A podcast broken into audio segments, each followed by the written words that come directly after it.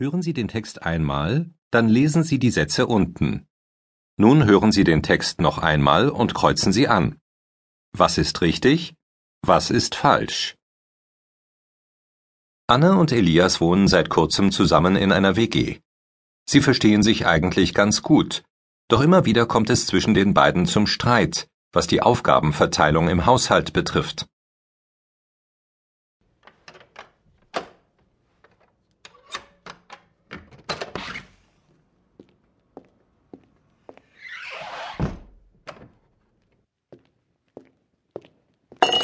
Wie sieht's denn hier aus? Anne, wo bist du? Verdammt nochmal! Oh, hey, Elias. Ich dachte, du kommst erst morgen zurück. Sorry, wir haben hier ein bisschen gefeiert. Ja, das sehe ich. Aber den ganzen Dreck räumst du dieses Mal alleine weg. Ich sehe gar nicht ein, dass du hier ständig Party machst und aufräumen muss ich dann. Oh, jetzt komm mal wieder runter. Ich wusste ja nicht, dass du heute schon zurückkommst. Sonst hätte ich mich rechtzeitig darum gekümmert. Das glaubst du ja selbst nicht. Das ist ja nicht das erste Mal, dass hier so ein Chaos herrscht.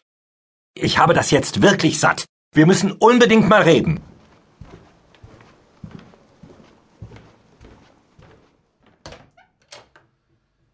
Das ist jetzt echt nicht dein Ernst.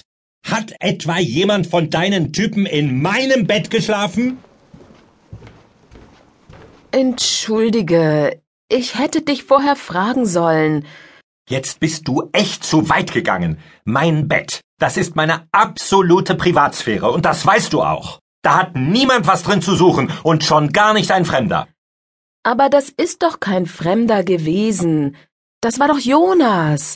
Du weißt schon, der. Hey, das interessiert mich überhaupt nicht, wer das war. Ich möchte, dass wir jetzt ein für alle Mal ein paar Dinge klären. Ist ja schon gut, aber bitte mach nicht so ein Drama daraus. Also, erstens, mein Zimmer bleibt tabu. Für dich und für alle anderen. Wenn ich dich noch einmal dabei erwische, dass du jemandem erlaubst, in meinem Bett zu übernachten, dann ziehe ich aus. Das ist echt sowas von eklig. Ich verstehe überhaupt nicht, warum du das nicht nachvollziehen kannst. Du kannst doch einfach die Bettwäsche wechseln und fertig. Ich kapier echt nicht, wo da das Problem ist. Ich finde, du übertreibst da wirklich mit deiner Hygienemanie. Aber na bitte, wenn es für dich so wichtig ist, dann halte ich mich in Zukunft daran. Das ist aber äußerst gnädig von dir. Zweitens, wann hast du eigentlich zum letzten Mal eingekauft?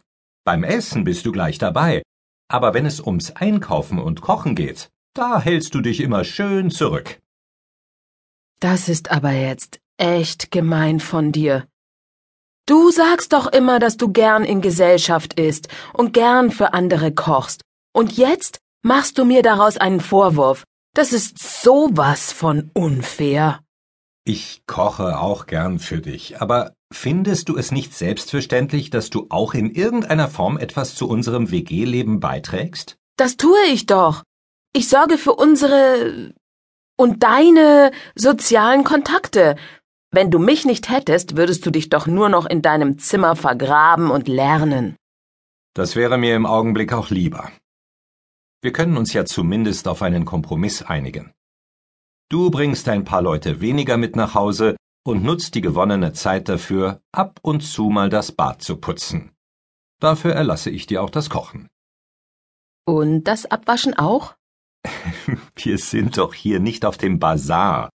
Irgendeine feste Aufgabe im Haushalt musst du jetzt schon mal übernehmen. Irgendetwas, wofür nur du verantwortlich bist. Such dir was aus. Okay.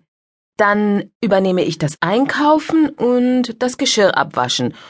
Und das Bad putzt jeder abwechselnd. Aber jetzt sei mir bitte nicht mehr böse. Ich freue mich so, dass du wieder zurück bist. Ich habe dir so viel zu erzählen von der Party gestern. Da war so ein toller Typ, du weißt schon, der Bruder von Hannes. 1b. Jetzt sind Sie dran. Hören Sie und wiederholen Sie. Erstens. Ich sehe gar nicht ein, dass du hier ständig Party machst. Und aufräumen muss ich dann.